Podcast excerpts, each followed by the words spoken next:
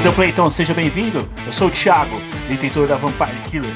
Do meu lado direito, ele que é o descendente mais gordo do clã Belmont, Max. Fala galera, aqui é o Max e hoje vamos falar de vampiro que mata vampiro. Do meu lado esquerdo, ele que é o mestre da biblioteca, pois esquece tudo, o nosso especialista retrô, Caio. Thank you. Morra, monstro, você não pertence a este mundo. Prepare seu crucifixo, água benta e os fones de ouvido, pois o castelo do Drácula surgiu e o podcast vai começar.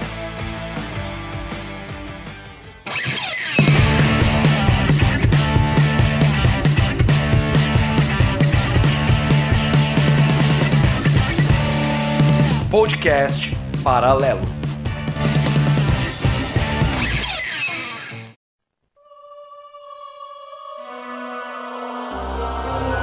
Episódio de hoje: Castlevania Symphony of the Night. Tente pra lá, tente pra cá. Cuidado com o vampiro, ele vai te pegar. Tente pra lá, tente pra cá. Cuidado com o vampiro, ele vai te pegar.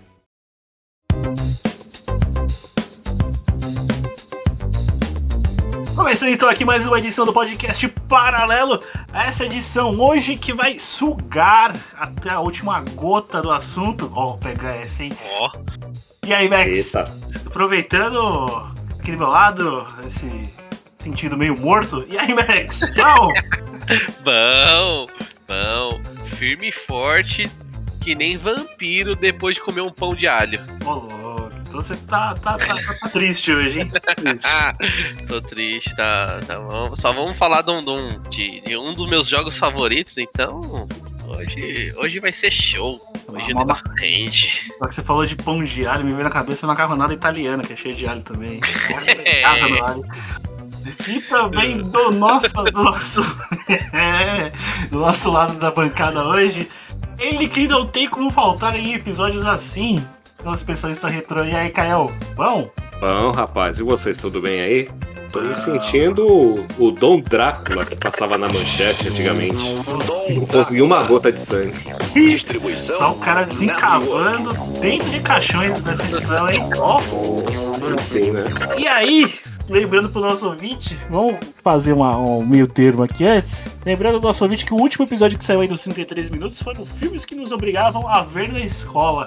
Max, você, que não participou dele, tem algum filme que você queria mencionar Tenho, nessa, tenho. nessa leva aí? Ó, quem, quem comentou aí do Christiane F, tava lá, de lei, ao menos uma vez por ano, sei lá, durante todo o fundamental eu assistia esse filme aí, porque nos anos 90 e inícios 2000 era pesado o tema de droga, né? Prostituição e coisas do gênero, então a escola tinha muito é, filmes nesse tipo de tema pra mostrar como que era ruim, é, pra não fazer, coisas do gênero. Um parecido com esse daí é aquele do Leonardo DiCaprio também, o Diário de um Adolescente. Exato. Também assisti na escola. Pra você ter ideia, eu lembro o Cristiane F, eu não lembro exatamente quando foi, mas eu acho que foi numa sexta, sétima série. Mas o Diário de um Adolescente eu assisti na quarta série. Caramba, Meu, era, era Pesado, um hein? tema muito pesado pra uma quarta série, né? exato, exato. Mas a gente assistiu. Aí eu lembro que molecada é foda, né?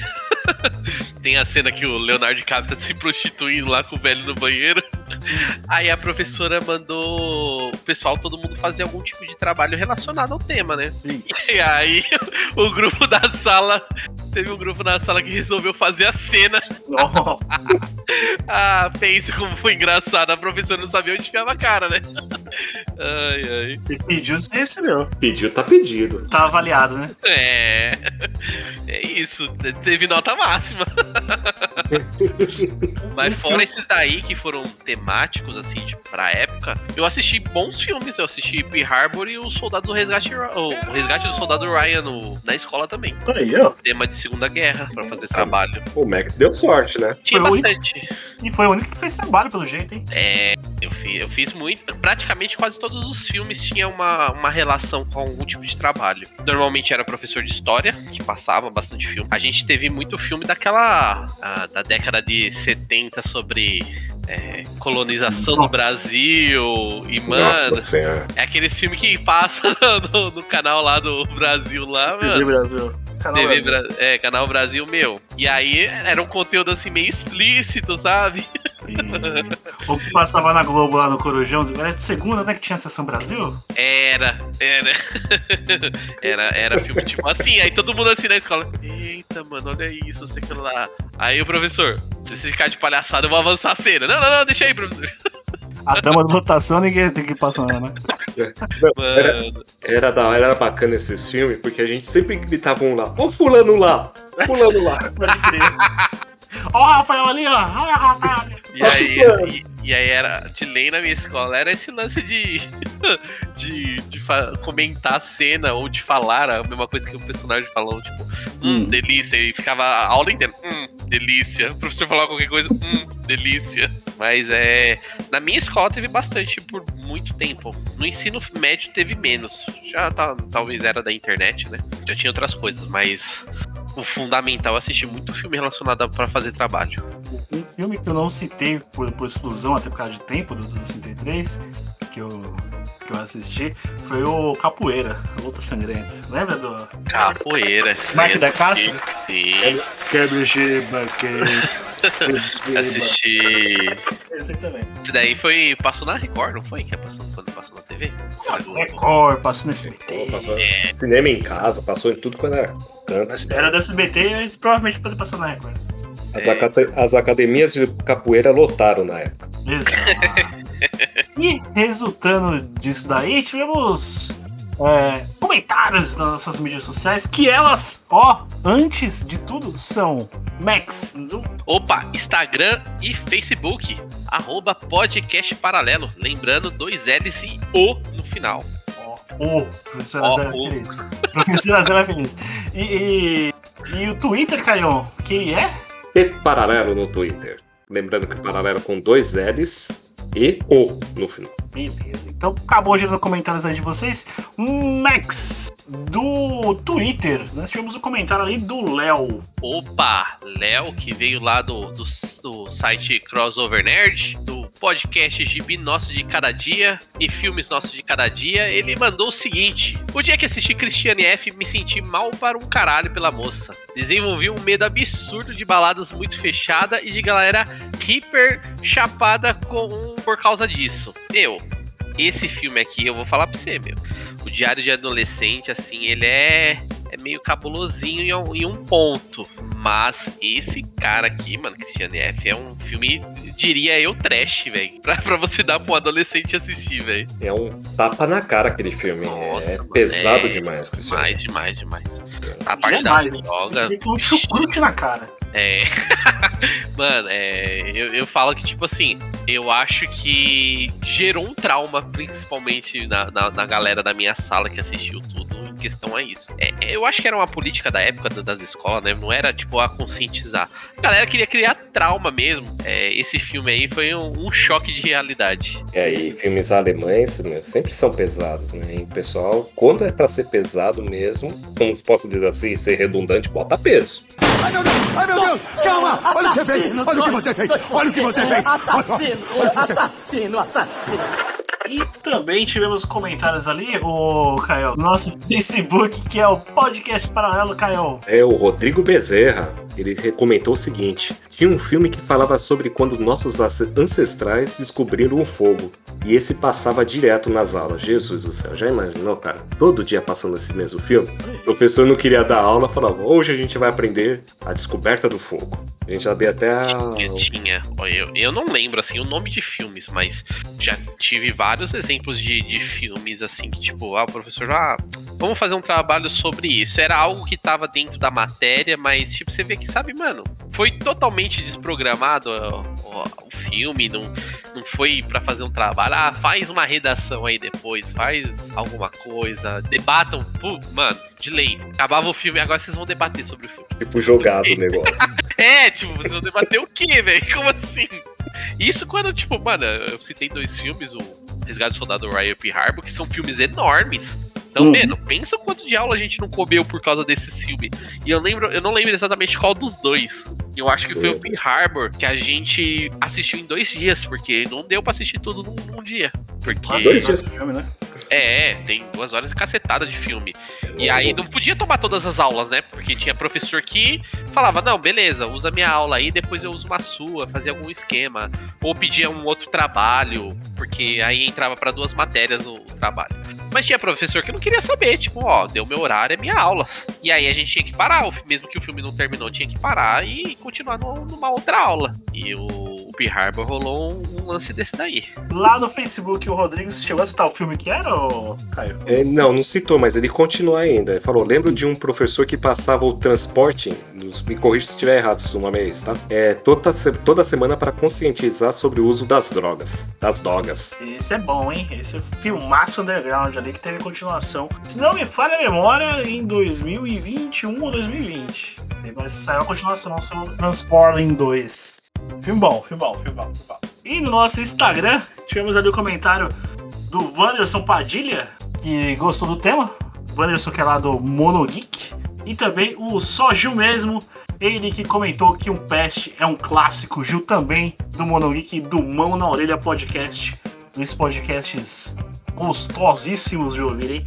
E o Pest realmente é um clássico, Gil. Concordo com você. E finalmente eu assisti esse filme, né? Gostou do Eu- filme? Eu Gostei. Gostei. Agora eu sei de onde tiraram a ideia do filme. Como chama da menina lá? Que... Jogos Vorazes? Jogos Vorazes. Mas gostei.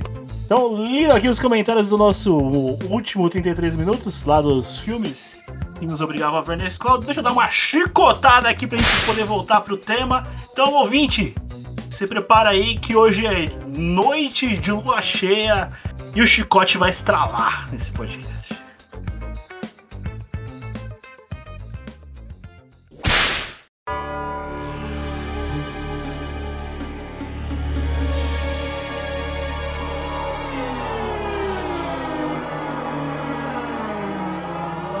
Então, começando aqui, falar sobre Sinfoneiro da Noite, ou como chamam lá na Europa, de uma forma sem graça, né, Max? Castle- Castlevania Symphony of the Night. Exatamente, a versão BR é mais da hora, Sanfoneiro da Noite. Castelo da Vânia, Sanfoneiro da Noite. Exatamente. O melhor Castlevania lançado até hoje. Ó, Mude, mude minha opinião, né? É, change my mind. Mude minha opinião. Mano, não Cas- tem jeito. Exatamente. Castlevania é o 13 terceiro título da série Castlevania. Ele que é um jogo 2D. Ó, já saiu fora de época, hein? Da contramão total, hein? Lá em 1997, produzido pela Konami. Contramão total que a gente tava vivendo os tempos da forçação de barra. Já vou, vou, já vou jogar essa, hein? Tempo da forçação de barra do 3D, Caio? Oh, com certeza. Porque todos os jogos que saíam pro PlayStation era baseado no quê? No 3D. E tem um fato curioso: o Castlevania, quando saiu, o Symphony of the Night, o pessoal não botava fé. Então, quando eles fizeram as propagandas, comerciais, tudo de lançamento, tudo, ninguém se interessou. Falou, é 2D? Não, não me interessa. Só depois do boca a boca, que entre as pessoas que pegavam o jogo, tudo, que ele começou a crescer no conceito do pessoal do PlayStation. Exato. Ele. É porque assim, a gente teve a evolução, né? De ter o, o CD. Então, no CD a gente tinha capacidade maior de fazer jogos. Os jogos antes era 2D porque era o que cabia no cartucho. É o que tinha na memória do cartucho para poder utilizar. Tendo uma certa infinidade limitada, é, a galera começou a desenvolver várias coisas. Então foi uma surpresa para os críticos esse jogo sair em 2D, né? Já sendo que tudo tava saindo em, em 3D, inclusive Mario saía já em 3D. E cara, meu, foi o tiro certeiro que se não fosse isso, ia ser Castlevania do 64. Nossa, a mais. Aí é um tema pra um outro episódio. Outro episódio. Outro episódio esse, esse Castlevania do 64 que é duro, hein? É duro. É triste, é triste, meu. Lembrando que ele foi dirigido por Toru Hagihara e o Koji Igarashi. Ó, Igarashi, amamos você. E também ali composto pela Michiro Yanami e artista ali provavelmente entendeu que seja de artes.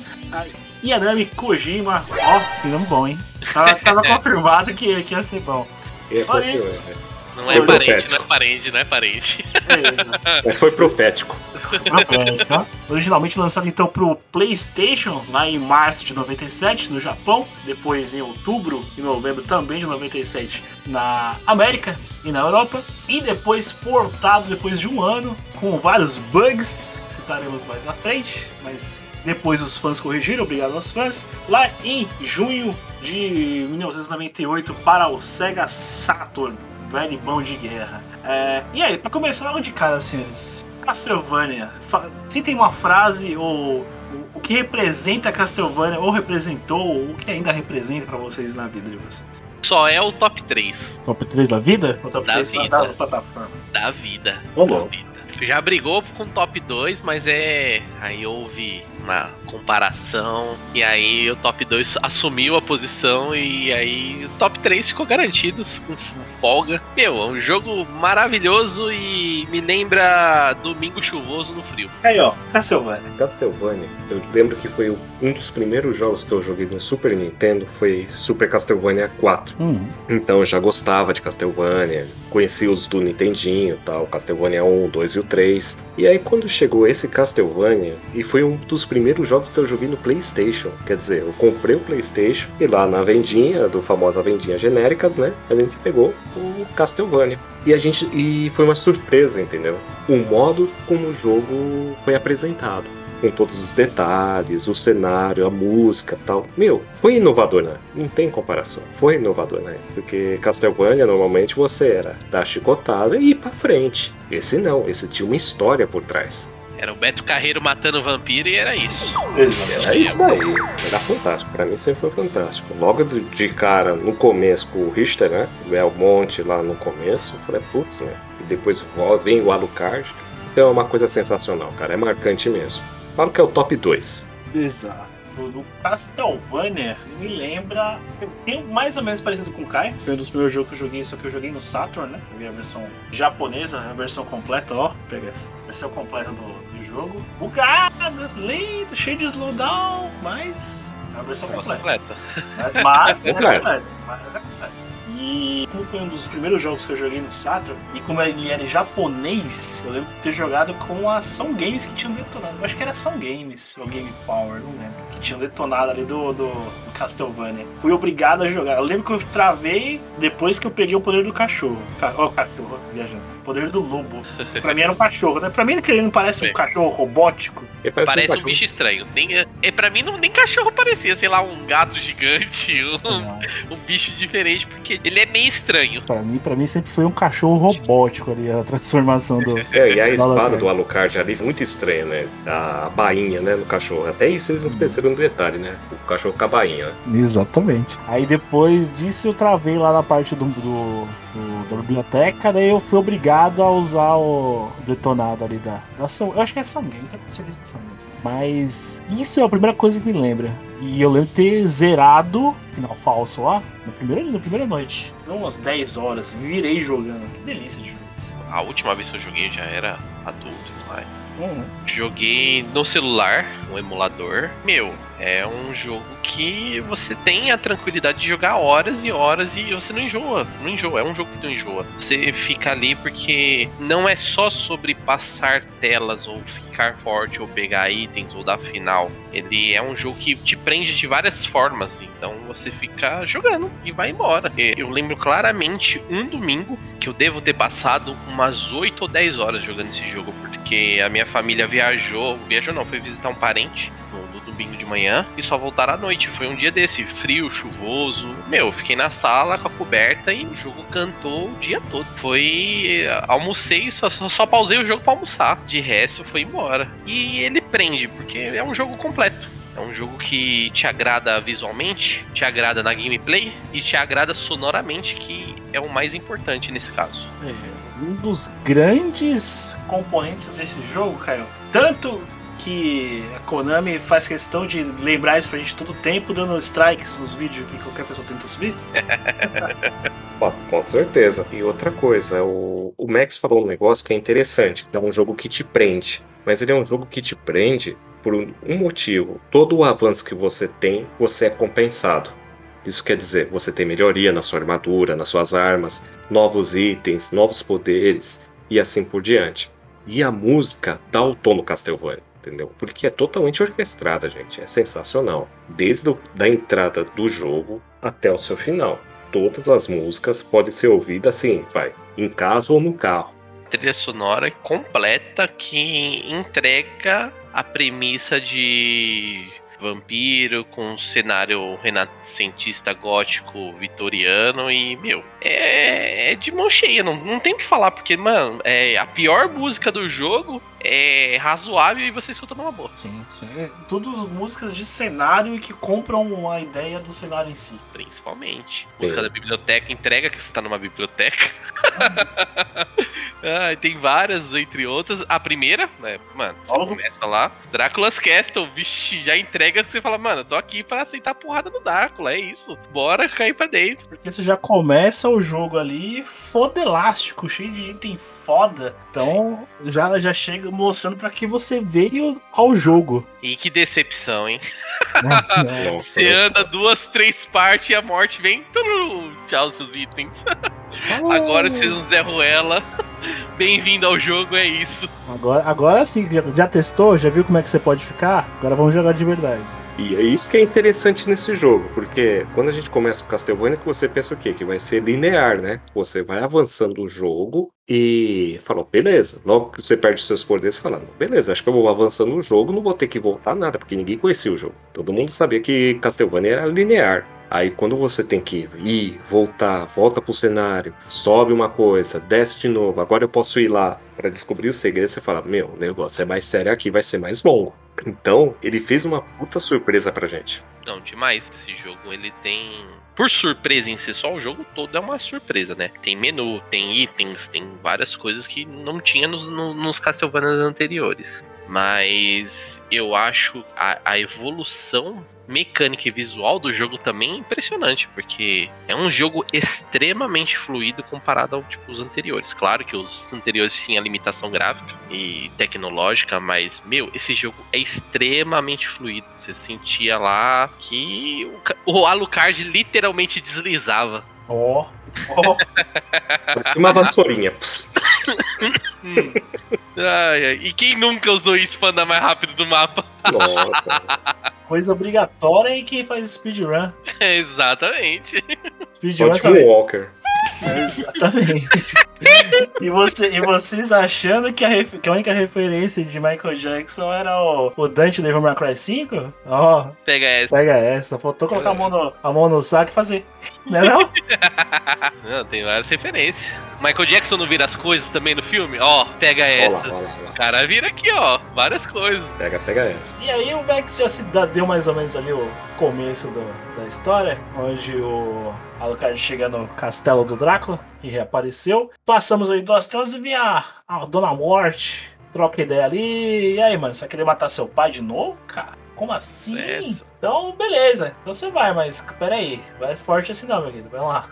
Bum! Eu não sei se vocês tiveram a impressão, porque assim, tipo, é um jogo de. Querendo não, é um RPG. Ele tem todas as evoluções de um RPG. Quando vocês recuperam todos os itens, vocês sentiram que, tipo, não era tudo aquilo? Eu percebi. Deu Eu aquela percebi. brochada, você fala, porra, agora eu tô com meu set completo aqui, ó. Tudo do Alucard, aí você fala, tá, mas. Não é isso aqui não. é, não, não é. É roubar, trocou. Não, e pior que você tem itens melhores que aqueles do Alucard, né? Demais, demais. Tem mu- muito item roubado. Literalmente roubado. E tinha um que a gente pode falar mais pra frente, que era o Duplicator. Ele duplicava esse item, era na. Você comprava na biblioteca depois de um certo tempo no jogo. Mas era um absurdo de caro esse item. E ele servia pra quê? Duplicar os seus itens. Então, tudo que você tinha, você conseguia duplicar. Então, você ficava poderosíssimo. Só que o custo daquilo lá era altíssimo. Né? Sim. Então, existiam. Você achava que a gente achava que todo equipamento do Alucard, né? Escudo do Alucard, armadura, capa do Alucard. Aí apareciam outros itens que eram mais poderosos. Você fala, poxa vida, o que, que é isso? E não era só uma vestimenta, né? Cada um dava uma característica ou diminuía alguma coisa sua. Sim, é. um- o elemento do RPG em si, né? Itens que aumentam atributo, é, aumentam defesas, dão vantagens ou desvantagens e, do gênero. Castlevania, esse Castlevania, ele é um prato cheio disso, porque tanto de item que tem para você pegar no jogo, colecionar, não sei se vocês também eram doidos assim, que ficava, não, eu quero dropar esse item aqui. Castlevania tem aquele diário lá dos drops dos itens, né? Uhum. Como alguns bons jogos têm. Você ficava, pô, esse inimigo aqui, esse item aqui que não dropou ainda, o que, que é? Quero saber o que, que é, quero desbloquear tudo. E aí ficava lá, meia hora matando aquele bicho lá pra ver se caiu o item. Usava é, amuleto de sorte, monte de coisa pra ver se dropava o tal do item, né? Meu, e isso foi um dos maiores motivos de, de eu ter feito um save que centenas de horas, porque eu queria exatamente destravar toda a o drop lá de todos os monstros que tinha no, no- no jogo. E era difícil, viu? E era complicado isso daí. Nossa, mano, tinha, já teve monstro de ficar duas, três horas e não caiu o item. Simples assim, não cai. E aí você cansa, você fala, não, depois eu volto aqui de novo e tento mais um pouco. Aí entrava aquele negócio do RPG, né? Porque, por exemplo, às vezes você pegava um anel, é, dropar itens raros, mas com mais facilidade. Aí você colocava aquele anel pro, pro Alucard, Exato, no exato. bracelete. Aí ele de- dropava, mas você ficava, vamos dizer assim, vai, com a sua força mais fraca. Sim, os seus atributos ficavam reduzidos, né, de alguma forma. Ou você ficava vulnerável a alguma coisa. Exatamente. Então era complicado isso aí. E numa época assim, porque eu fui lançado em 97, se não me engano, né? Me corrija se eu estiver errado. Sim. 97 pro PlayStation. O PlayStation. E a gente não tinha o costume disso. A gente tinha o costume de jogar, ficar batendo em tudo e matar tudo. Você não tinha esse negócio de, ah, deixa eu trocar esses itens. Digo isso especificamente no Castlevania. em Sim, outros sim. jogos você tinha isso, tal de RPG, mas Castlevania nunca foi assim. Apesar que tinha o Castlevania o 2, né? Sim. O Simon Quest. Primal Quest. Sim, esse jogo aqui, ele tem essa questão de item e tudo mais, todo o elemento RPG em si, que ele te entrega com facilidade. Porque o Thiago pode ser uma pessoa que vai falar, não é fácil jogar um RPG. Tem gente que simplesmente não gosta, porque a dificuldade que o RPG gera no jogo pra você curtir o jogo, às vezes é grande. E esse jogo aqui, ele faz exatamente ao contrário. Ele te entrega. Se você, como eu, por exemplo, citei, tipo, o primeiro final que eu dei nesse jogo, eu dei o final errado, eu matei o Richard lá e sentei a porrada nele. E eu não sabia que nem existia castelo invertido.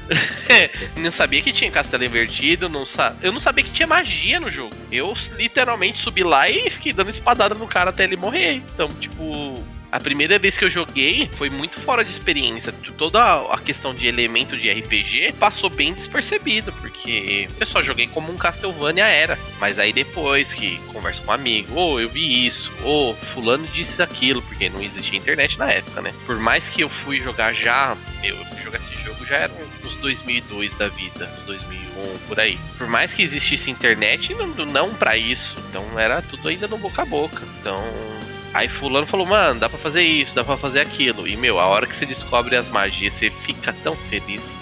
Facilita tanto o jogo, né?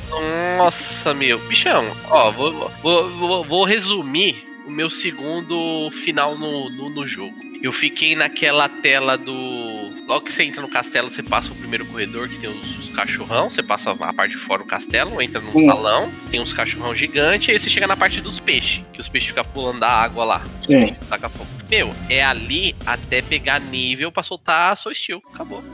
é ali até pegar o nível. Que eu, se eu não me engano, é nível 12. É, é, é um nível até mais ou menos alto pra você ter os, os 50 de MP que você precisa. Aí acabou, filho. Você fez isso, o jogo acabou, filho, porque você vai soltando Soul Steel por, por, por cenário. Cada cenário que você entra, Soul Steel. Acaba com tudo. E dá uma sensação quando você usa as magias ou aumenta de nível no jogo, o som, o efeito sonoro, Ah, é, e você já fica feliz, que nem o Soul Steel. Quando você vê um monte de personagem lá e você já sugando a alma de todos, é uma felicidade total, né? Não, e é, não, é legal porque assim, tipo, é uma magia que você consegue usar na tela toda, então ataca todos os inimigos. Mas, meu, quando você solta no boss, que você fica ouvindo tu, tu, tu, tu, tu, tu, dando um milhão de hit no mestre, você fala, nossa, que, que prazer. É Não demais. preciso nem chegar perto de você, ó. Daqui eu vou te matar. E outra coisa, o pessoal fica reclamando, oh, já não tem jogo legendado, não tem jogo é, dublado, não foi dublar o jogo, mas eu lembro que quando eu peguei o primeiro, o primeiro Castlevania Symphony of the Night, os que estavam disponíveis aqui no Brasil, no, no modo genérico, vamos dizer assim, era o japonês, não era o americano. E chegava aqui, a cópia, vamos dizer assim, era a primeira que saía. Então você não sabia quais itens eram, o que tinha que fazer, tudo você tinha que descobrir tudo no, no chute mesmo, né? É exatamente isso aí. Que eu falo, o, vocês ainda jogaram no, no PlayStation. E tinha a versão americana, vocês jogaram. Mas eu joguei no Saturn. É só, é só em japonês e ferre-se. É em japonês e é em japonês. Tenho experiência com jogar um jogo todo em japonês e não entender nada. Eu sei como que é, é difícil. Ah, nós temos. No- Nossa geração que jogou, que jogava tudo e qualquer coisa. Eu joguei, Privilegiada? Será? eu que joguei um outro jogo dessa, dessa mesma empresa aí, que é um tal de Inga Eleven, vocês, vocês conhecem? Já foi citado alguma vez em um podcast. Ah, Com o seu tá guardado? Então, que já jogou Inga Eleven japonês, filho? Eng Eleven 3 o melhor? Sou obrigado a falar que é 2002, hein? Mas isso aí Não. é o tema para um outro episódio.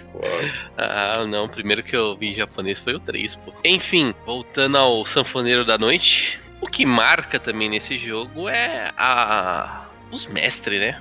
O boyzão, meu, porque, tipo.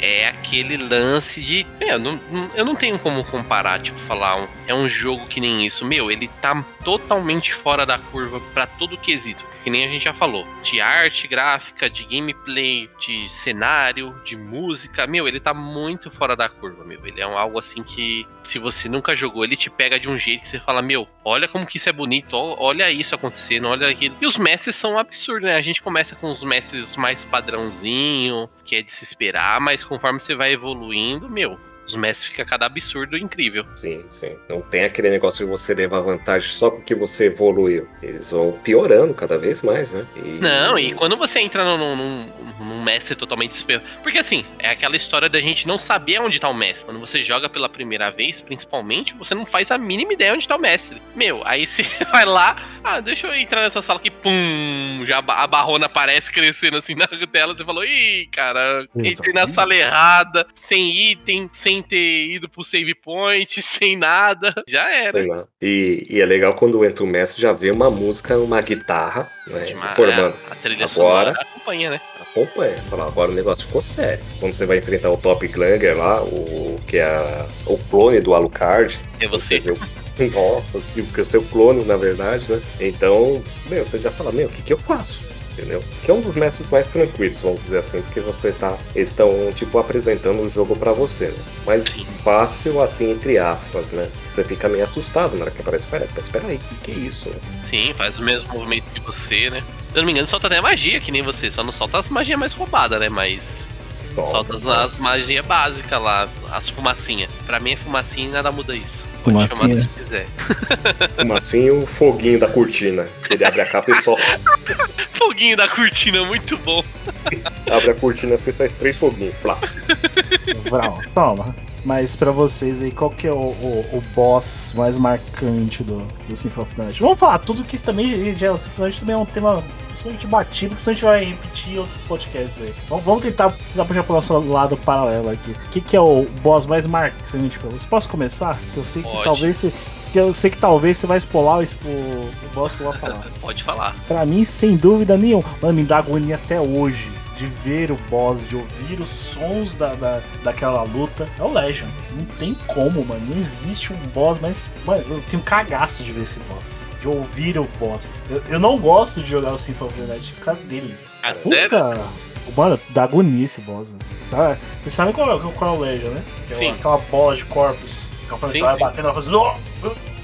E vai, Vai vai, cair vai, no cair corpos. cadáver. Me dá agonia aquele boss, velho. Boss mais É. agoniante pra mim nessa Night. Mas pode fazer um comentário aí, adicionar aí pra você dos bosses aí pra Uhum. vocês. Uma coisa interessante é que a maioria dos inimigos eles usam muito o HP Lovecraft, né? Cthulhu, histórias do Cthulhu, tudo, né? E o, o boss, o Legion, se você assistir aquele filme, como chama? É até com Nicolas Cage, é A Cor que Caiu do Céu. É recente esse filme, não é muito velho, né? Que é baseado num conto de H.P. Lovecraft. Você vê uma coisa parecida com isso daí, dá sentido do que é o Legion. Entendeu? E aqueles corpos todos unidos tal, tudo assim, entendeu? Então dá pra mostrar que eles não pouparam esforço pra deixar os, os mestres assustadores, né? Não só assustador, nojento, né? Tem, tem mestre de tudo que é tipo. Mestre que se transforma. Ah, você acha que acabou e não acabou. Meu. Esse jogo é recheado, não tem o que falar não. Mas sim, é um mestre que, que dá um, um- um certo, uma certa repulsa. Falar em repulsa, eu tenho um que eu sinto repulsa pra caramba. Acho que vocês vão saber qual que é. Qual É o, o Bezebu, Lord of Flies. É o mesmo que o meu, filho. mano. Esse pra mim é o mais horroroso do jogo, velho. Não tem como ficar de boa jogando. É difícil, é um mestre Sim. difícil. E cara, te dá uma agonia absurda, né? Que, nossa, Não, ele tá numa corrente, ele tá tá putefado. pendurado lá, podre. podre, uma corrente e vem um monte de mosca. E o corpo dele, conforme você vai acertando ele, ele vai de- Desmanchando, né? Hum. Exatamente, vai desmanchando e parecendo mais moscas ainda. É, é esse daí dá agonia muito real em mim, Vig. Nossa. Que era, esse daí era o do tipo de mestre que é só o estilo lá no canto do mapa. Vai morrer, já que você tá parado aí, eu vou ficar aqui no também parado, só, só arrancando sua vida. filho. Meu, que agonia, velho. Que agonia. Esse E cara o aí. som das moscas, tudo assim. Nossa, o do voo da mosca. Nossa, meu Deus. Os varejeiras lá. Só, Mano, esse é o mestre absurdo. só, só um detalhe aqui do Legion também tem outro nome. Agora não sei o nome qual versão que é, que é o Granfalons. Sim. É, é na japonesa, Grafal, gra, Granfalon, né? Exato, Granfalon também tem um outro nome. aí. E é Esse aí. legal que, que você, quando mata os mestres, você tem um bestiário que você compra lá na biblioteca com o amigo do Alucard. Na verdade, o cara foi induzido a ajudar o Alucard, né? O velhinho lá da biblioteca. Né? Foi ameaçado, né? Falar, ó, você me ajuda, você vai junto, né? Exatamente. E você vai matando, você pega um livro lá, o bestiário. Todos os mestres que você já passou tem a história dele. História não, mas um curto falando. Um texto falando É, né? sobre aquele mestre. Uhum. Mano, tem. É, é, esse, é aí que a gente vê, né? Os drop, o, o que. Os elementos de RPG tá aí, né? O nível, depois que você enfrenta, ele. Ele abre as informações, né? O que, que é mais vulnerável, o que ele tem resistência, quanto ele tem de HP, quanto que ele dá de XP, o que, que ele dropa. Então, meu, isso daí, depois que você pega aí, se você é uma pessoa meio viciada em RPG, é, é complicado, porque você quer ver tudo. Exato. Agora tem um outro mestre assim, não prolongando muito, mas é que, meu, os mestres são um show à parte, né? Memoráveis. Todos, todos. Não tem nenhum que você fala, pô, tem, que ser- tem a duplinha do começo ali que você fala, ah, é, mas. É, não, assim, Castlevania, né? É, mas, a criatura também, né? A criatura também lembra o padrão Castlevania. mas, a, mas é a luta equivalente ao começo de como você tá. Você tá com escudo de palha lá e uma faquinha bosta, é equivalente ao que você tem ali. Sim, sim. É, é, é, é porque assim, é- é- a gente tem muito uma evolução nessa parte, né? Porque Uhum. existe uma real diferença entre o- os mestres do castelo normal e do castelo invertido. Meu, do Exato. castelo invertido é literalmente outro jogo. É literalmente jogo. outro jogo. É outro Exato. jogo porque as criaturas não estão no mesmo lugar. A maioria é criatura diferente e bem mais forte. Tanto que. Eu, eu lembro que eu vi em algum lugar, provavelmente numa revista, não tenho certeza, mas você tinha que ter um, um nível X, que era ideal pra você começar o castelo de ponta cabeça, porque se você simplesmente fosse, jogasse normal e matasse o chefe e entrasse, você não ia conseguir jogar. Você ia ter que voltar pro castelo, upar um certo nível pra poder avançar. E, mano, é real, é muito real, porque te dá uma diferença de jogo muito grande. Os, os inimigos do castelo invertido te matam com muito mais facilidade, mesmo Sim. você já estando bem. Exato. Quando eu entrei no Castelo Invertido, eu não lembro se foi nesse- no Castelo Invertido, na verdade. Desculpa se eu tô tiver me enganando. Mas quando você enfrenta o Trevor, o Grant e a Saifa no, no, no, no castelo. Que seria do Castlevania 3, que ajuda o Trevor. Esse Grant e a Saifa ajudam o Trevor no Castlevania 3 no Já, Nintendinho. já é do invertido, é da, da- do Coliseu ali da. É, no colisão invertido. É invertido, né? É, então tá Uhum. certo. Então aparece os três, que era o Pirata, a Saifa, né? Que era que ajudava o Trevor, né? Que usa magia de gelo, tudo e tal. Uhum. E o próprio Trevor. Na hora que eu vi isso daí, na época, eu falei, gente do céu, eu tô enfrentando os, os, os bonzinhos. Então sua cabeça vem. O que, que ele fez? Aprisionou a alma dos caras? Clonou os caras? Então veio um monte de. é, O que aconteceu com eles para eles estarem ali, né? Dentro de três caixões, né? Sim, sim, sim. A gente tem. É porque assim, o- o Castlevania, ele sempre entregou meio mal a história, né? Porque não era o foco. Hum. E aí, por mais que o Symphony of the Night tenha uma história muito mais imersiva, ele ainda entrega mal história. Então você não sabe, porque a gente sabe que o Castlevania é meio bagunçado, né? Então, você querer entender o que, que aconteceu, você não sabe se é clone, se não é. A mesma hora que você tem a cena da mãe dele lá e a sucubus, aí você fica, meu, o que, que é, o que, que não é. Você fica. É porque assim, eu jogando, eu tive um ponto de virada no jogo que foi depois que descobri que o Richard tava possuído lá e você libera o castelo. E Isso faz você inverter totalmente a história, porque você começa a questionar tudo. Todos os inimigos que você enfrenta, todos os personagens que aparecem, você fica falando, mas será? Hum, será? Esse velho sentado aí, mano. Por que, que tem um buraco atrás dele? Exato. Esse negócio estranho, você fica tudo cismado, porque você não sabe o que, que é, o que, que não é. Eu já cheguei a, a duvidar da própria Maria. Eu falei, mano, essa mina aí vai virar casaca logo logo, vai me pegar de supetão Eu- numa tela aí. Eu tive um susto, na verdade, depois que depois de um tempo que você vai lendo algumas coisas tal, é, de mitologia, essas coisas, uma Uhum, E eu achei muito interessante que você até tocou no assunto quando você encontra a sucubus, né? Porque o caixão já tá diferente. Você chega naquela parte onde você vai fazer o save, o Sim. caixão não é igual aos outros. É, É tá, diferente. tá roxo, né? Você fala, hum, Tá roxo aí. esse bagulho aí, vou entrar? Não. Não. Aí você entra, a, tá lá sua, sua mãe na fogueira, no, tipo numa inquisição, o pessoal tacando fogo e falando totalmente o, o que ela ensinou pra você na vida. De amar os humanos, de tratar bem, e, ele fala, e ela falando totalmente o contrário. E as sucubus, na verdade, na mitologia, na verdade, eles são é, vampiros de sonho, né? Sim. Seria, acho que é sucubus e incubus, né? Incubus Isso. é pra homem, pra, é uma- um vampiro homem, e a sucubus é uma vampiro mulher que suga, drena a energia da, da pessoa no sonho. Sim. E ela tentando drenar a energia dele no próprio sonho. Então foi muito interessante, até como acaba a batalha, porque é tipo ele acordando, né? Porque a imagem fica turva, né? E volta pro cenário onde tava o caixão. Quer dizer, ela tava lá no sonho dele, né? Se alimentando do sonho dele, a sucubus. E o jeito que ele apresenta a ideia ali, entendeu? Então você fica. Onde é que eu tô? Por que tá assim, tudo preto e branco, só minha mãe colorida, né? E falando todo o texto ali. Sim, essa é uma tela que você tá preso, né? Diferente de todo jogo que você tem mobilidade, a não ser, tipo, uma sala de boss, aí você logo entende, meu, isso daqui tem cara de boss, e aí vai desenrolando a cena. E é uma baita batalha. Tá muito bacana a batalha. Totalmente agradável, porque surpreende, é aquela coisa de, de você ter. O segredo do Castlevania é te dar algo básico e transformar aquilo, aquele básico de uma forma que você não espera. Então, vários inimigos que você vê que, tipo, ah, são monstrinhos normais em alguns jogos, pode até ser um mestre que nem o Thiago citou da dupla, eles são atrativos porque eles se comportam de uma forma diferente. Você fica, hum, olha esse bagulho aqui, como assim? Eu vou morrer. Às vezes você morre sem perceber. É, Transformação deles no meio da luta. é, clássico. Claro, você mata o bicho aqui, você pá, pá, pá, pá, pá, pá, pá, pá, aí você fala, morreu. Aí tem- daqui a pouco risada, o bicho cresce, faz outro barulho, aí você fala, ih, começou de novo. É, aqueles dois no começo que a gente enfrenta, né? Que é um que parece uma, um abutre só osso, né? Os Logra e o Gaibon. Isso, eles aparecem no Castlevania 4, Super Castlevania 4. É antes de você chegar no, no Drácula, né? Um dos últimos mestres pra chegar no Drácula. Só que você enfrenta um de cada vez. Né? Primeiro o Abutre lá, vou chamar de Abutre lá. E depois o. Sabe o que, que eles me lembram? Eles me lembram o- os personagens do Tataruga Ninja. Mano, não sei porquê, foi a Não. primeira coisa que eu vi, os, os bichão estranhos lá, o rinoceronte, o porco lá. Bebop É, Foxhead. Eu É. andava, andava junto. É, exatamente. O, o Gaibon me lembra o do, do Demon's Quest lá, o bichinho do Demon Quest.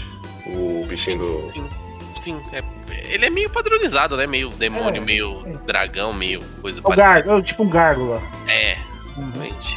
E por, Só falar o em, gar- Slogra que é estranho. e por falar em gárgula, uma coisa que assusta a gente também, outra coisa que surpreende a gente, é aquela planta que quando ela joga um, um negócio em você, você vira pedra. Pólen, fake Ah. sinfa. Isso. às vezes quando você vira Meu, pedra. essa daí é chata, hein? Nossa. Mas você já viu quando você vira pedra? Tem uma hora que você vira a sua forma do gárgula. Como seria o Alucard? Enorme. Como seria o Alucard? Eu falei, caramba, meu. Eu falei, que estátua é essa? Sim, e é um bagulho que você morre fácil, né, mano? Ah, não, um bagulho pra acabar com o seu jogo rapidinho. Você fica petrificado ali já era. Sala das engrenagens, uma das É. piores salas que existe no castelo. Nossa, nossa. Mano, é, é a sala que eu sou estilo cantava e mesmo assim era difícil de passar, porque o, a- os bichinhos vêm vindo a rodo, né? Pra, Tem pra as abrir, árpias, né? pra abrir aquela, aquela salinha secreta ali, filho. Ah, veja paciência, hein? Sim. E você tem que acertar a engrenagem até fazer um barulhinho, né? Fazer um tique. É, aí abre. É, é, não. É tudo porque assim, o Castlevania ele é literalmente um.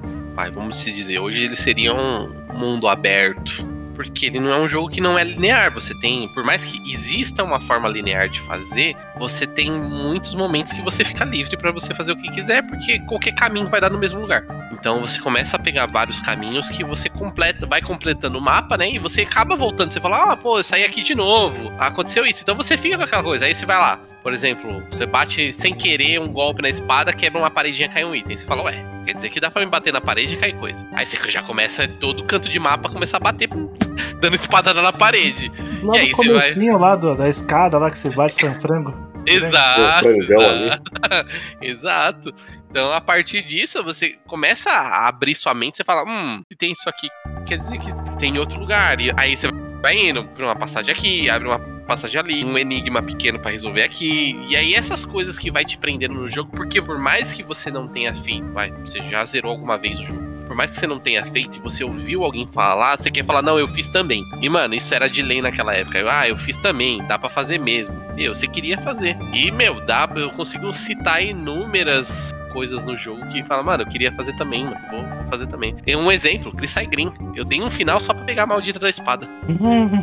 Só, é, pra você ter-. Mano, tô- não, tem uma espada lá que você, não, você bate andando, tem nada. Aí eu vi o save do cara, tem. Nossa, vou começar o jogo de novo só pra pegar essa espada. E eu vou dar final com essa espada no jogo. Vamos chamar de Cobista Castlevania. Mano, é muito. é por isso que eu acho o Castlevania em si fantástico, porque ele tem vários elementos que te Você quer ver todos os monstros, você quer ver todos os itens, você quer ter todas as habilidades, você quer explorar todo o mapa. O mapa, ele tem essa coisa de, pô, tem uma porta aqui que me leva a tal lugar, tem uma porta aqui que me leva a tal lugar, mas eu volto naquele lugar de novo. Essa coisa do mapa, tipo, ficar girando e você acabar voltando mesmo pro, meio, pro mesmo ponto, dá essa curiosidade de falar, e se eu fizer o caminho ao contrário? E se eu fizer desse jeito? E aí você fica. Aí, mano, chega no castelo de ponta cabeça, piorou. Porque isso daí fica mais louco, porque você literalmente tá começando o jogo pela tela final. aí, tipo, aí você fala, meu, será que o fim do jogo é no começo? Eu tenho que voltar lá pra saída do castelo. E aí, mano, é, o castelo. é, eu vi um vídeo de um cara comentando que o castelo de ponta cabeça foi um dos maiores segredos do jogo por tempos. Demorou pra se tornar público. Poucas pessoas conseguiram, né? é, de, de imediato entender. Porque o jogo não tem história, como a gente já disse. Então você não sabe exatamente o que fazer. A, a Maria ali tá pontuando algumas coisas, mas, mano, você tá cagando. Nem Você quer dar espadando. Você quer, você quer dar espadada nos bichos, você tá cagando porque ela tá falando. Então, tipo, se você não acompanha o que ela fala, você não faz os objetivos e não abre o castelo de ponta cabeça. Pra E quem jogou aí? em japonês, piorou ainda. Já não entendia é. nada, né? Não entendia nem os diálogos. Tem uma parte da Maria que ela vai lá sendo Richter pro, pro Alucard. Aparece só um balanzinho, ele lembrando do Trevor. ele já- Hum, Mano, essa cena é muito engraçada. Que eles estão falando, ah, tem um humano caçador, um Belmonte. Aí ela aparece o balãozinho, ela pensa no Richard, aí ele pensa no Trevor. Tipo, ah, Aí um aparece um humano, balãozinho. Eu falei, Já conheci "Porra." um. Agora vocês falando do castelo invertido, tem uma coisa que eu acho, até hoje, eu acho sensacional. Porque assim, não basta você somente. É, é impossível a pessoa não jogar Castlevania. Não ter jogado Castlevania, que nem Coca-Cola, todo mundo já tomou algum dia. Mas uma coisa que eu acho muito interessante no castelo invertido é que ele inverte o castelo, certo? O castelo, quer dizer, ele deixa de ponta cabeça seu castelo, né, um efeito espelho, e as passagens combinam. Então, o cara que desenvolveu o mapa tem que pensar nesse mapa principal, ele invertido também para ser acessível. Então imagina o trabalho que deu pro pessoal. né? É uma coisa que às vezes o pessoal fala, tá, tá bom, tá de ponta cabeça, tá, mas o cara no primeiro castelo teria que pensar, pô, isso aqui não vai dar pra subir no invertido. Tira. Ah, então tira, coloca isso aqui agora. Ah, então beleza, agora no invertido também funciona. Então na hora do desenvolvimento eles teve tiveram que pensar duas vezes. né? Então, a complexidade daquele jogo na época. Mas, mas se você for, for pensar também, o Castelo Invertido é como a gente já citou ali atrás. Tipo, é, é um novo jogo, é como se fosse o, um jogo hoje você começando já com Plus, sabe? O mais de um jogo. Uhum. que deveria ser os Uhum. jogos hoje, vai, você vai fazer um Plus. Só que o Plus, filhão, o bicho, o bicho vai pegar pro seu lado aqui porque você já tá preparado. Exato, exato. Então ele te prepara. É, um- o primeiro castelo é um treinamento pra você no Castlevania, vamos dizer assim. Uhum. Isso. Porque no, no invertido o bicho pega, né? E é muita referência dos Castlevanias antigos, gente. É muita referência. É, eu, lembro, eu lembro que eu vi o, aquele touro que te persegue, gigante, no Round of Blood, ou Drácula X, no caso, Drácula X, do Super Nintendo. Ele morto lá no chão, lá no Coliseu. Uhum. Então você fala, porra, meu, então quer dizer que é aqui que ele tá o bicho. entendeu? Então ele vai trazendo referências, pontos. Fala, ó, você lembra disso do Castlevania 1? Ó, você lembra isso do Castlevania 3? Tá aqui, ó. Né? O Castelo do Drácula. Como se ele tivesse retornado àquele local. Exato. É, tem toda um- uma referência. Você, como o Alucard, né? Você estando num papel do vampiro, você tem a, todo o que a gente falou das magias e tudo mais. E, meu, cara, você fala, pô, eu sou vampiro. Eu sou. Eu tenho aquilo que o, que o inimigo mor do jogo tem também, tá ligado? Então, mano, quando você usa a, magia da cortininha lá, mano, puta, a hora que você vê, você toma aquele golpe no, no prólogo lá com o Richter lá, meu, você fala, meu, agora eu que faço. É. Bagulho, referências do, do Drácula original de, de virar lobo, morcego e fumacinha. Você fala, ó, o que dá pra fazer? Vou virar roubado, virar fumacinha é roubado demais, mano. Um Messi vai te bater, você vira fumacinha, pô. Não tem roubo maior que isso. O Messi não bate em você, você. Meu, é, tem várias referências dele mesmo, nele mesmo, e, e só replica, e é muito bom. Eu acho isso bacana, né? Uma coisa que a gente podia falar são dos familiares, né? Os, os parentes do Alucard, né? Exato, exato. Esse daí foi um bagulho que eu descobri muito depois. E que é divertido demais, cara. É familiar do demôniozinho lá, é muito engraçado. O demôniozinho. O Temos o, demônio. o mor- tem o morcego, já é o próprio morcego, tem o Ghost lá que é a caveirinha. É, tem a espada, tem a fadinha, Uhum. tem o, o imp, né? O impzinho é o, o, o demôniozinho que eu falei. E na E- versão japonesa tem duas fadinhas, né? Isso, exato. Duas fadinhas. Aí na versão americana tiraram uma. Isso, o, o demônio com a máscara ali, que é engraçado também. Sim, meu, é. O primeiro que você pega, eu acho que é o fantasminha, né? Da caveirinha. Uhum. Mas, mano, é engraçado porque o demônio fala, o demônio interage, a fadinha também, ela toma susto, ela, ela faz uns barulhinhos, mano. é- era uma interação que tipo, me falaram que tinha. Eu acho que você pega até o fantasminha, só que eu não, não lembro se é ativável, você precisa ativar o familiar.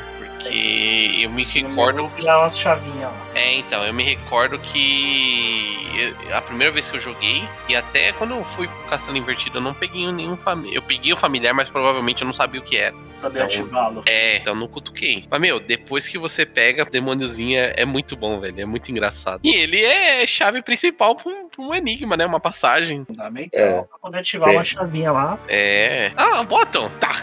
Dá lançadinha no botão. Lugar peculiar pra colocar um botão. Não, eu acho. E eu- e é isso que torna o jogo fantástico, porque é um negócio que, se você tivesse com a fadinha, se tivesse com o morcego, a caveirinha, a espada, não ia funcionar, tá ligado? Você tem que estar com o bicho certo no lugar certo pra funcionar. Então, eu acho que essa é a, a- a mágica do Castlevania. É detalhes e detalhes de coisas que você vai aprendendo no tempo. Que você joga uma vez, joga duas, joga três, joga quatro, e, e isso deixa o jogo vai te deixando mais completo porque você sempre tá vendo algo novo. Você tem sempre uma dificuldade nova. Na versão do Saturn tem um detalhe que com a fada, se você sentar numa cadeira, ela pousa no seu ombro. Seu ombro. Uma música. Ah, eu lembro que ela pousa no, ela sente seu ombro. Detalhe importante, o cenário, ao menos na minha cabeça, que vem, é o primeiro jogo que eu lembro que você literalmente consegue interagir com o cenário. Sim. Então tem cadeiras que você pode sentar, tem a- o lance lá da. da... É, do. que, que vamos fazer confissão lá, confessionário, mano, muito bom, velho. Muito bom. Ah, Essa bateria bem fácil. Ah, normal. Aí você senta no outro. Ah, tô trouxa. Uma espada. se for É, mas, tem, mas tem uma hora que vem uma mulher também. Ela vem chorar as mágoas também pro Alucard. Aí você ganha uns itens Sim, quando sim. você senta Então, no lugar do padre. É, depende do lugar que você senta. E aí acontece. Se você ficar repetindo, mano, tem vários bagulho que, mano. E é legal ali, uma coisa de interatividade que vocês falaram, é que quando você chega nesse confessionário, a música muda. Só fica tocando um gongo lá. Bom, É. bom. Tipo, como fosse um lugar de silêncio, de respeito, alguma coisa assim. né? Uma igreja, Então, né? Um ar de Uma igreja. igreja mesmo, um ar de igreja. E tinha um outro familiar que não sei se se lembram de interatividade que a gente tá falando, contando aos familiares. Tinha um morceguinho também. Sim. Tinha um morceguinho. E esse morceguinho, ele, ele fazia um ataque mais rápido, né? Quando via o inimigo, né? Vinha, parecia uma exclamaçãozinha nele e ele atacava o inimigo. Aí tinha um fato peculiar que se você transformasse no morcego perto com um familiar do morcego, aparecia um coraçãozinho no morcego. Ele se apaixonando pelo Alucard. Exatamente. Meu, é, é essa a graça do jogo. Detalhes e detalhes que tornam a jogatina diferente. Porque exatamente por causa disso, mano. O cara teve a ideia de pegar um morcego e ele virou um morcego e aconteceu. Mas não tem nenhum lugar que você saiba que vai, vai acontecer isso, não tá marcado em nenhum lugar. A não ser que, tipo, depois dos detonados na revista e tudo mais, tinha um lance do, do demôniozinho que eu falei que abriu uma passagem. Mas fora isso, essas interações não, não é mencionada. A gente só. Depois que a gente vê o primeiro, a gente fica testando todo mundo, né? Sim, sim, sim. E isso que vale a pena no Castlevania. É um jogo que não envelheceu mal. A única coisa que eu, que eu vejo, né? que O pessoal fica batendo nessa tecla de ah, precisa de remaster, precisa de remaster, precisa de remaster. Acho que a única coisa que, que realmente precisaria no, no Castlevania é um acesso aos menus, troca de arma mais fácil. Se houvesse um, um reboot.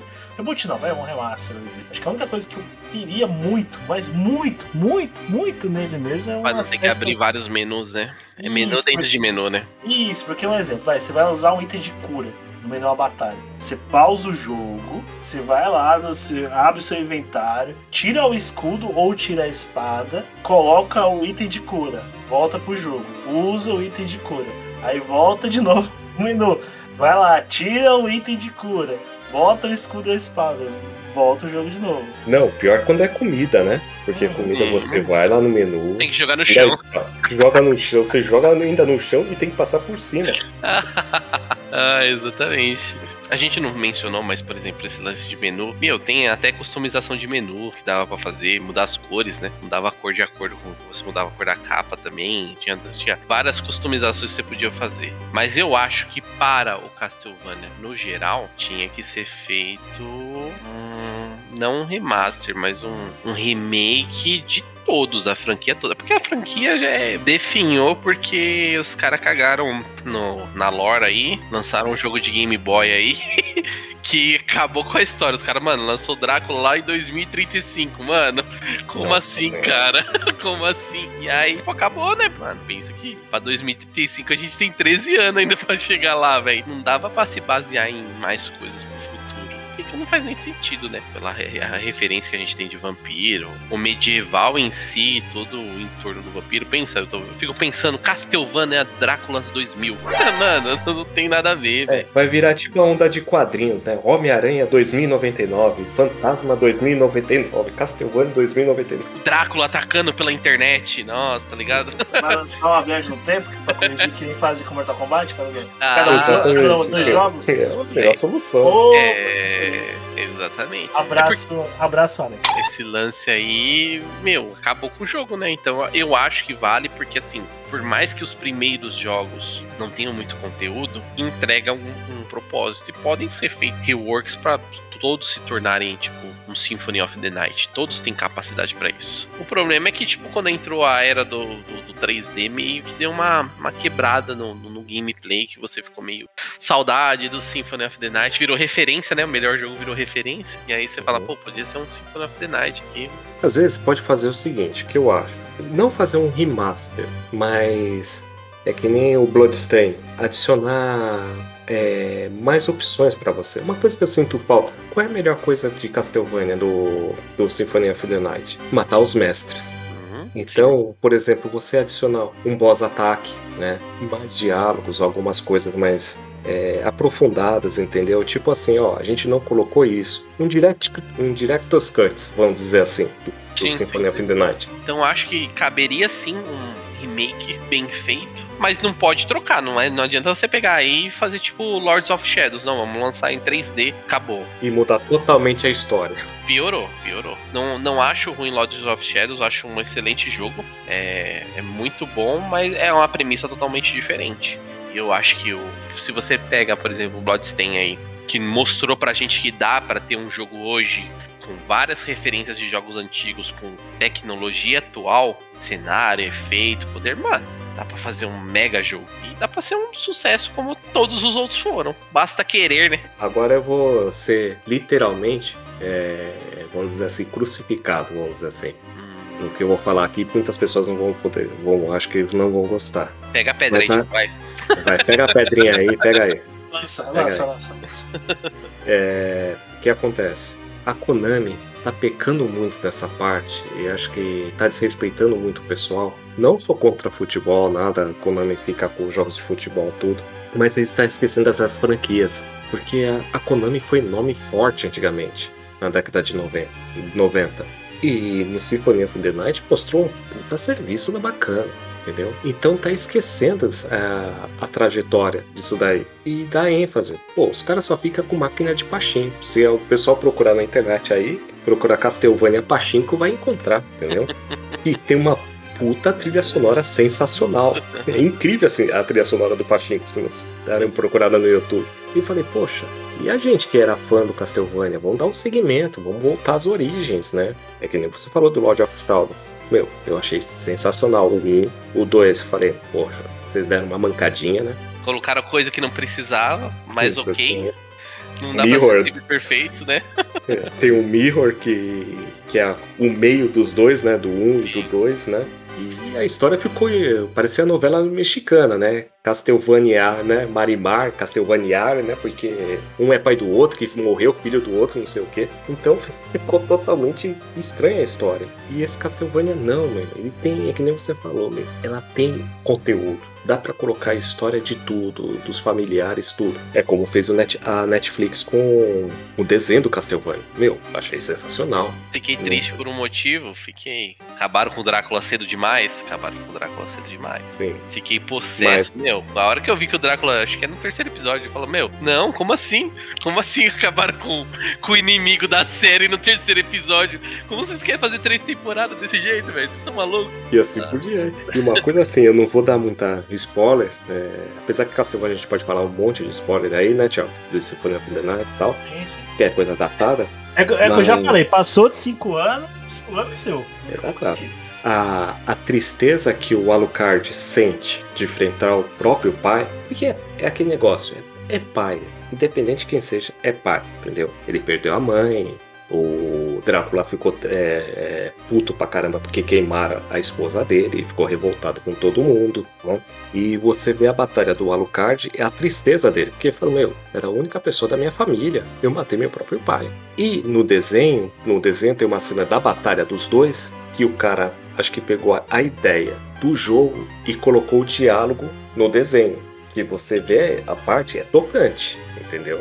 O diálogo do Alucard e a frase final do Drácula, que quando ele o Alucard mata o Drácula, o Drácula cita um salmo da Bíblia, cara. Mateus 16, 26. Pois que adiantará ao homem ganhar o mundo inteiro e perder a sua alma? Ou o que o homem poderia dar em troca de sua alma? Então, teoricamente, ele está falando o seguinte: ele perdeu, ele queria o mundo todo, né? Por causa da vingança que fizeram a esposa dele. De perder. é, E na verdade, ele ficou mais naquelas coisas materiais de destruição do mundo, tudo é meu, pra ganhar uma dele. Esqueceu da família dele. Ele esqueceu quem ele era realmente o Drácula, né? É que ele pede perdão pra, pra Lisa, né? Que é o nome da esposa dele, né? Lisa. Assim, na época, 97, a gente é moleque, a gente só quer o quê? Matar vampiro. Mas se a gente vê a história. Porrada, é porradaria, mano. A gente quer saber. A gente jogava o jogo em japonês, não lia nem assunto texto, ia embora. Só, só isso. apertando o, o X ou a- o A lá no Saturno repetidamente. Tá? Só o Dark. Metamorphose, o Soul Steel e manda pau. E você não vê o. E às vezes a gente não vê o conceito da história, entendeu? Que ele chega no final e fala isso, a redenção do Drácula. Entre aspas, né? Sim. Então eu acho que vale a pena. Quem não jogou até hoje, meu, tem que jogar. Tem que jogar. É obrigatório. Quem gosta desse tipo de jogo, fala assim, ah, Metroidvania, essas coisas, mas tem que saber da onde vem esse termo. E acho que o Castlevania Symphony of the Night mostra muito disso daí. Não, é o auge, né? Acho que não tem uma referência de, de jogo que entregue tão perfeitamente. Desculpe os fãs de Metroid, não, nunca será melhor que Symphony of the Night. Android é bom, mas.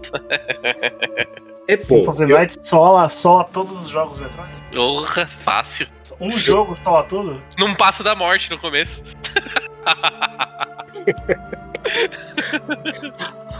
É, é, traduzir se, traduzisse em português, né, PTBR, como diria, né? Era Uhum. perder o Playboy. e pegar tudo. Pum. Samus, Samus no tanca no card? Passa na morte lá, Samus perde a armadura e aí, Samus, você faz o que agora? Desvio. Vai, vai montar os monstros como? Com seus olhos claros, Tá. cabelos loiros? Só o maluquinho da faquinha ali em cima já te passa a facada. Fácil. O zumbi, Primeiro o zumbi zumbizinho. E É. Primeiro zumbi. O primeiro zumbizinho ali já passa a facada. Não acabou, Bert. Acabou o jogo. Acabou o jogo.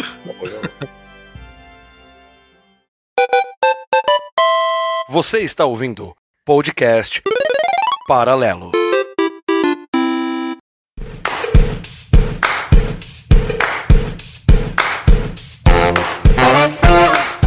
Dona Mirtes, responde!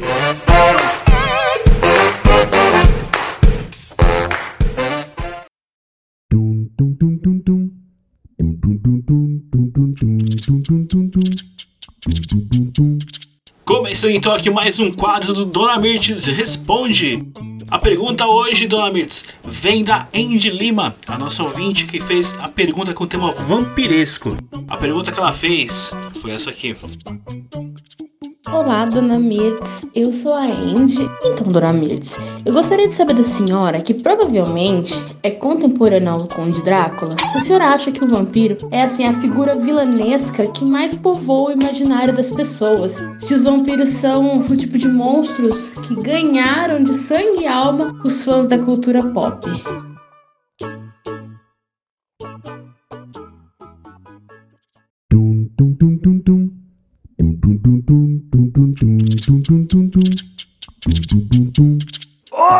Oi, Andy, tudo bom, filha? Então, né? Olha, hoje em dia, assim, na minha opinião, os vampiros estão meio por baixo, né? Teve aquele negócio do prepúcio. Não, prepúcio não, é crepúsculo, né? Que era uns vampiros meio. meio. meio ruim, meio. é. estranho. Na minha época, tinha os vampiros bonitos, aqueles vampiros notórios, sabe? Os vampiros gostosos. Ai, nossa, ai, que gostoso! Então, tinha os, tinha os vampiros muito gostosos da minha época. Tinha, ó, tinha o Christopher Lee, tinha o Brad Pitt. Lembra do Brad Pitt e o, e o Tom Cruise de vampiro? Nossa, era muito mais bonito, era muito mais. Ai, nossa, me dá até coisa de lembrar esses negócios desses vampiros assim, sabe? Mas o meu sonho de verdade, Andy, era ganhar uma chupada do Bela Lugosi. Nossa, era ser gostoso! Isso era lá, pô, mais ou menos 1930, 1931. Nossa, era uma delícia. Mas é isso daí. Eu amo os vampiros, só não gosto muito desses, desses da, da- de agora, sabe? Esses novos assim não é muito, muito minha coisa, não. Eles nem chupa, não chupa direito, menina. Ah, pô, tá, mas é isso aí, tá bom?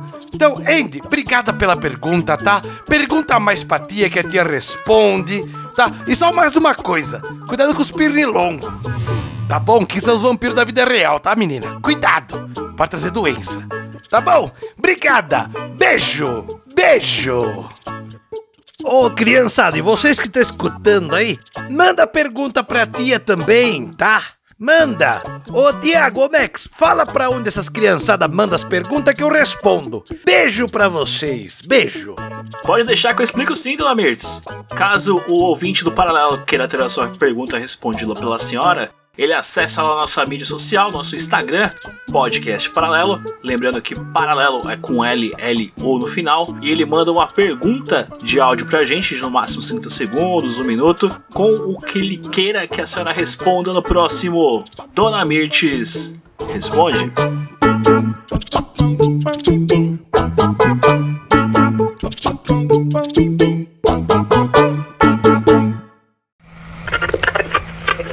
Você está ouvindo podcast Paralelo.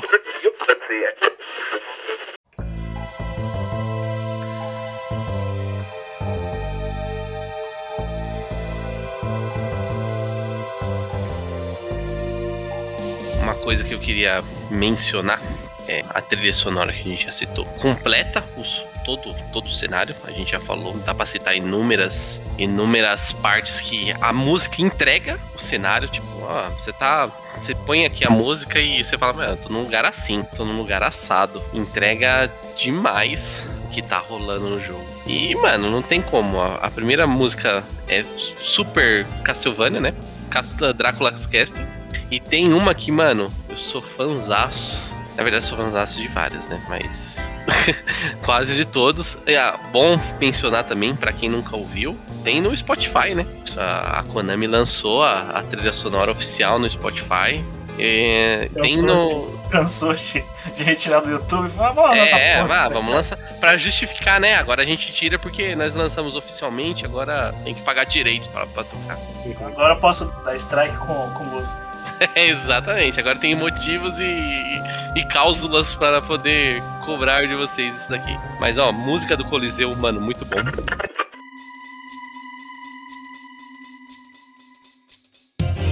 Que entrega a, do, a da biblioteca que a gente já citou no começo, meu.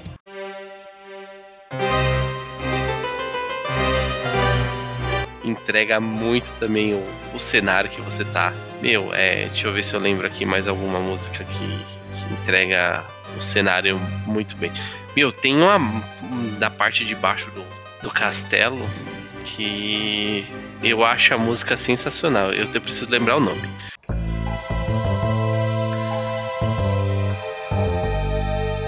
Vamos, vamos, vamos falando aí que eu vou lembrar o nome.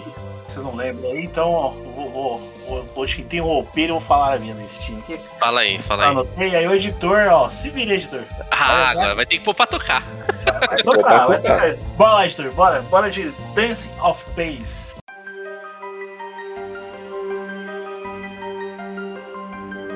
Primeira musiquinha aí, ó, sensacional. A segunda, The Tragic Prince.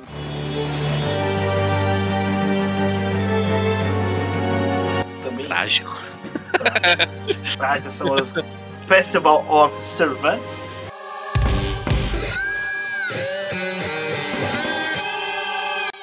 Só, é só o, é só o ouro aqui agora, hein? O Old Kevin Partita.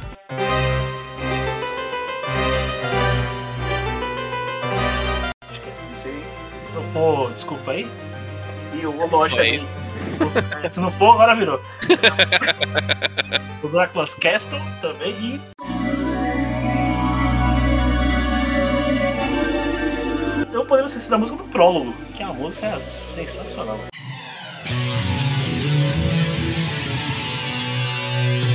Provavelmente uma dessas músicas aí, ô, Max, é, é dessas daí que eu citei. Certeza. É- Eu acho certeza. Eu vou, vou, vou tentar achar aqui enquanto a gente cita o outro tema. é puro ouro do. Meu, não- assim, É porque, tipo assim, então, é, é- esse é o ponto, né? Mas será que foi pensado que os caras falaram, mano, vamos Sinfonia da Noite? É porque, Vamos casar aqui e fazer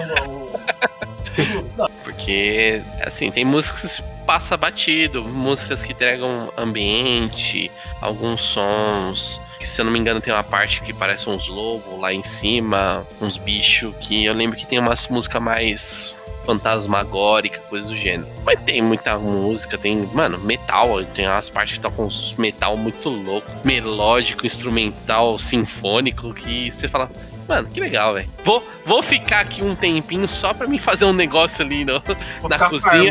Fazer um lanche. Ô, a música tá me motivando. A trilha sonora onde tem aquelas caveiras azuis enormes, que só tem o crânio Uhum. e fica flutuando, meu, ali quando você chega e começa a tocar um solo de guitarra ali, eu falo, meu, e que isso?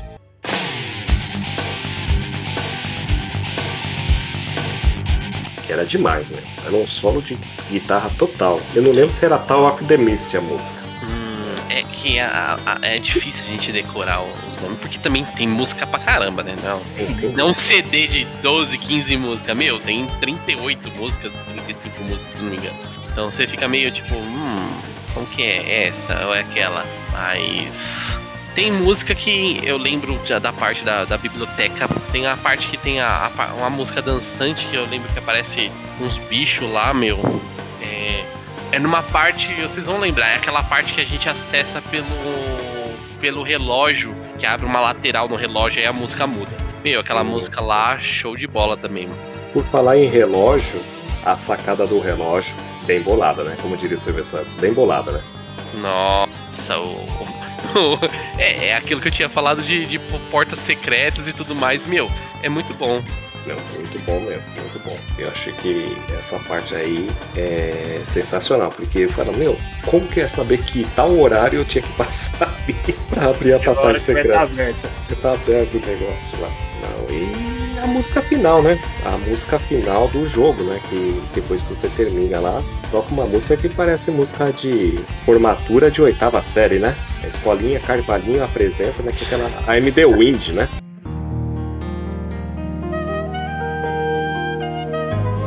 Aham, que Parece é, o Kennedy. cantora, né? É, parece que é o Kennedy tocando no fundo lá, Ia tocar, cornetinha. tocar pais, e- pais e filhos? É, Pais e filho, amigo, né? Pais e filhos. Você vê Os caras um- os caras põem uma música de, de suicídio pra tocar no. Ó, sensacional. Ó, muito bom. Já tô chicoteando esse cast pro final aqui. Vamos acabar com esse castelo. Vamos, vamos fechar o castelo. Aí, senhores, o Drácula, como é que foi pra vocês chegarem ali e ver a, pr- a primeira fase e a fase final dele ali? Ah, Quando eu cheguei. Eu achei assim, ó, o último chefe, o Drácula, na verdade, eu não achei tão difícil. Uhum. Nem é, né? nem é Nem tão é. difícil. Eu acho Dependendo que da forma que você chega também, nem dá graça também. Nem da Exato, graça também. né? Exato, exato. Nem da graça também, né? E a, a última transformação dele, que ele transforma naquele bicho enorme lá, ali o negócio fica, fica bonito o, o cenário, fica legal o cenário, o efeito do cenário. É uma batalha final, né? Sim. Então eles deram toda aquela performance bem, o Clovis Bordai da vida, né? Exatamente. É, meu, eu tive decepção, essa é a palavra. E você, no Castelo Invertido, os boss que a gente mencionou mesmo, já é muito mais difícil do que o Drácula. Porque o Drácula, ele meio que tá ali no meio termo e, meu, você luta a primeira fase dele, que é a mesma fase de sempre, né? Já enfrentou, basicamente. Ele tem alguma coisa que muda, movimento mais rápido, mas é a primeira fase.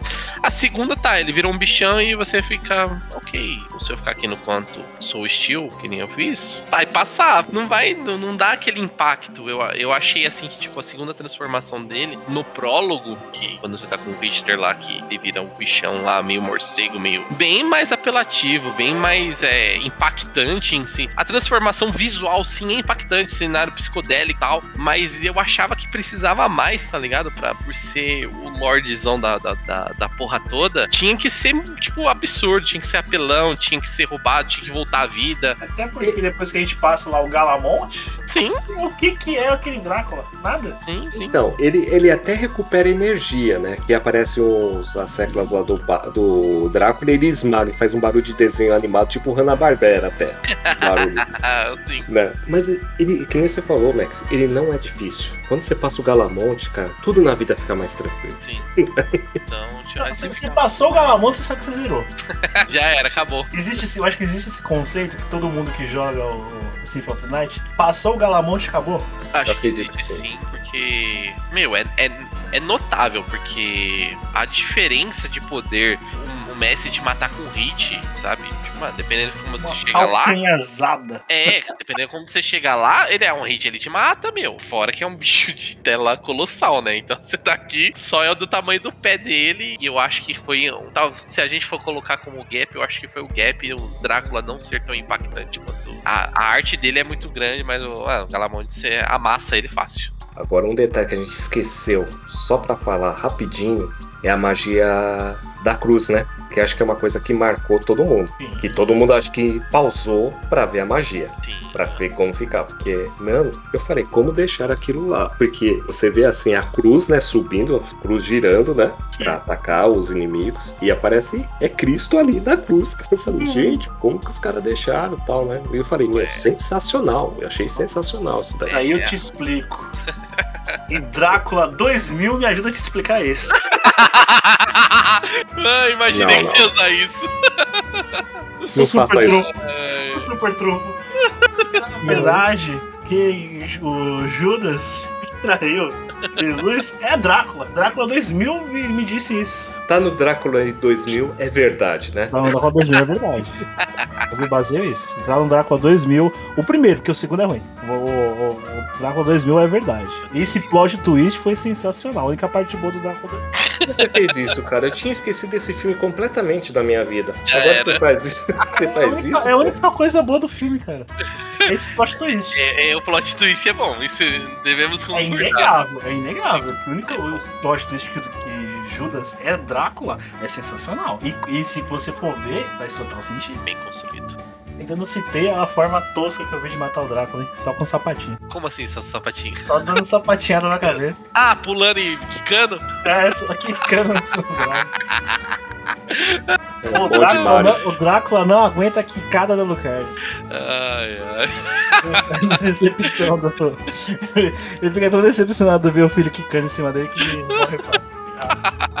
É que ele não viu a animação. Ei! Pesado, pesado. Rolou uma lágrima, rolou uma lágrima.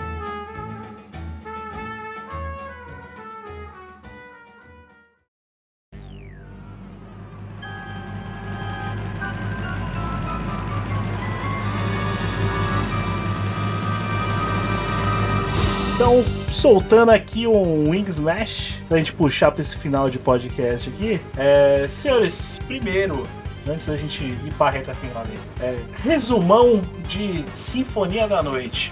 Vocês já qualificaram aí? Se bem que é chovendo molhado, hein? Um já qualificou como segundo melhor jogo, outro entre os três melhores. Eu também classi- classifico como um dos jogos que me trouxe pra um lado de RPG de ação que eu jogo.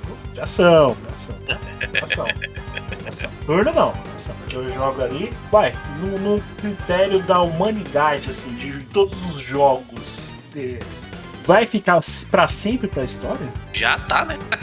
É um jogo que já tá na lista do melhores jogos da história. Então não, não tem, é, é algo que não dá pra discutir mais. É algo que já tá lá, carimbou já. Indiscutível isso, cara. É indiscutível, né? Já carimbou. É, é, ele, ele é usado como termo pra outros jogos. né? Ele é usado como Boa. modelo. O, tanto tem que virou jeito. um termo. Exato. foi tanto que se classificou como termo Metroidvania. Metroidvania. Metroid da Vânia. Metroidvania. Ó, e aí, senhores, caso o nosso ouvinte do Paraná queira jogar o Castlevania Sanfoneiro da Noite, consegue jogar onde hoje em dia? É só ele tirar aquele Play 1 do armário, ir lá e baixar a ROM, Mas se não tiver o Play 1, meu amigo. CD. Eu acredito que todas as plataformas aí, Sony, Xbox, tem pra celular. Ele tem pro 360, né? Do 360 lá daquele Live Arcade, dá pra pegar no Live Arcade, acho que tá disponível ainda. Eu acho que não dá mais, cara. Também não é. Não, ele é retrocompatível com o Xbox One ainda. Mas eu acho que é só quem tem, hein? Quem, quem não comprou, não compra mais. Tenho quase certeza. O Sega Saturn, né? Quem, quem tiver um Sega Saturn aí.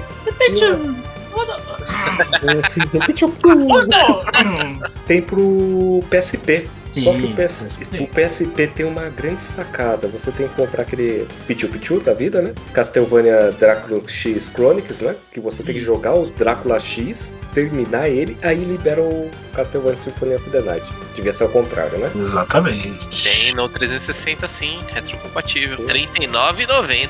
Ó, então Ó, se você quiser jogar o Castlevania de forma correta, meu queridão, vai ter demonstrações 40 conto. Também tem, se não for agora, tem no iOS e tem no Android, hein? Sim, Android. Android tem, Android tem. Você iOS jogar não vou garantir, mas Android tem. Saiu o port do, do, do Android. E ficou bacana, mas é pra quem gosta de jogar Mobile. no modo touch, né? Mobile. Já vou deixar uma dica aqui pro ouvinte do Paralelo, ó. Não, não que eu esteja indicando, mas vai que, né? Vai que você tá mexendo por aí, encontra um tal de emulador de Saturno por aí. Não tô falando pra você basear, vai que, né? Você encontra um tal de emulador de Saturno. Pesquisas aí, né? É, tem, tem uma ROM aí de quanto mega, hein? E não tem nem o slowdown, hein? Ó, Tá bonito. e em português ainda, hein? Ó, Ó, delícia, delícia, hein? Então, versão definitiva do jogo. Joga lá, ó, ó, recomendo, hein? É, não que eu faça, mas eu recomendo. como, como é que é, ô, ô Caio? Filho de Silvio Santos, eu não joguei, mas minha filha jogou isso. Eu não joguei, mas minha filha número 2 jogou e falou que é muito bom. Ô, bicho, para caso queira jogar, joga da forma lícita, joga da forma ilícita. Cara, por que você jogue Castlevania. se hoje você nunca jogou, meu, é um jogo prato cheio. Recomendamos. E o segredo é o seguinte: traz frente, meia lua pra trás, traz frente. Acabou. Soul Steel! Acabou. Você começa bem o jogo se você conseguir fazer isso. Mas tem que ter 50 de, de, de MP lá, hein?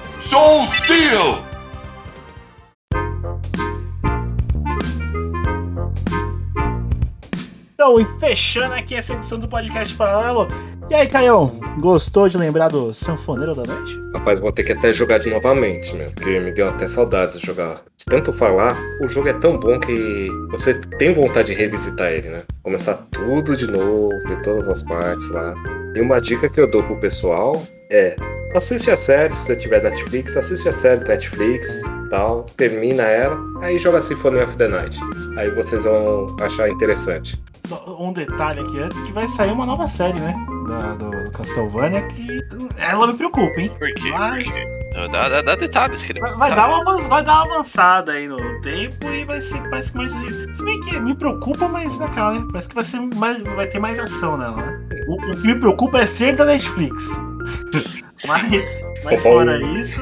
É, é só você entender, você entende isso quando você assistir Blade, não faz sentido, tá ligado? Então, cara, se não fazendo isso, quer avançar no tempo, avança 200 anos, 300 anos e continue sendo medieval, que tá ótimo. Adicionando, pra quem quiser comprar no Android, ele tá a bagatela de R$16,90. Não tá tão caro e acho que vale a pena quem quiser jogar no Android. E aí, Max? A dona Vânia, gostou? Castelinho da Havana é favorito, tá no top, né? Falar desses jogos sempre é bom. Jogo completo, trilha sonora lá no Spotify pra você ouvir, ficar no clima de vampirão gótico do- da Idade Média. É aquilo que eu falei, é excelente e se tivesse um, um remake aí, ia ficar um remake bem feito, ia ficar legal pra explicar essa história aí que é sensacional. O final aqui do podcast para lembrando que sempre que necessário, não, ou melhor, sempre é necessário, mas caso o ouvinte do podcast para queira citar as suas recordações com Symphony of the Night, ele faz como? Lá nas nossas redes sociais, no Facebook e Instagram, arroba podcast paralelo, com dois L's e O no final. E Caião, o ouvinte, caso ele queira seja um ouvinte mais descolado, queira fazer um passarinho que não é um morcego, é um passarinho azul, ele faz como? O nosso Twitter, P Paralelo, dois L's e O no final. Ó, sensacional. Então, Caio, se despeça do ouvinte paralelo. Muito, mais uma vez, muito obrigado pela edição aqui, dessa vez do Castlevania Symphony of the Night.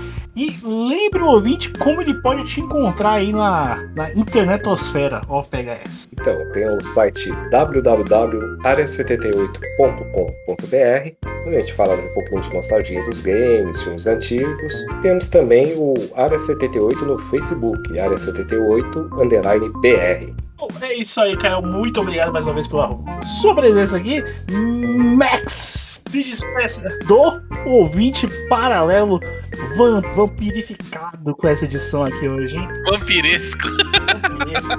Caro ouvinte, muito obrigado pela audição. É, você que aí saiu do seu caixão para ouvir sobre esse tema. Você que está aí vagando pela noite no seu cemitério favorito. Muito obrigado. Não esquece de ajudar a gente aí com o seu comentário, com o seu compartilhamento. E e dizer pra gente o que você acha desse tema, de outros temas e de temas que você quer ouvir também. A gente comentar. E é isso. Obrigadão, valeu. Meu ouvinte parado, mais uma vez agradeço a sua atenção prestada pra gente até aqui. Lembrando que compartilhe o nosso conteúdo, divulgue nosso podcast, para que assim o podcast parado possa vampirificar o mundo. ouvinte! Até o próximo play.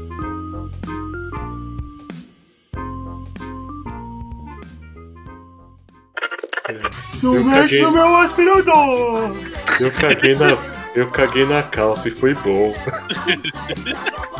Não mexe com o meu aspirador! Melhor plot twist. História de filmes de terror não é terror. Essa não é a minha frase, que eu, eu fiz tudo, mas eu esqueci da minha frase. Que eu não anotei. Vem que você vem, que eu, que eu vem, você me fala e eu te falo.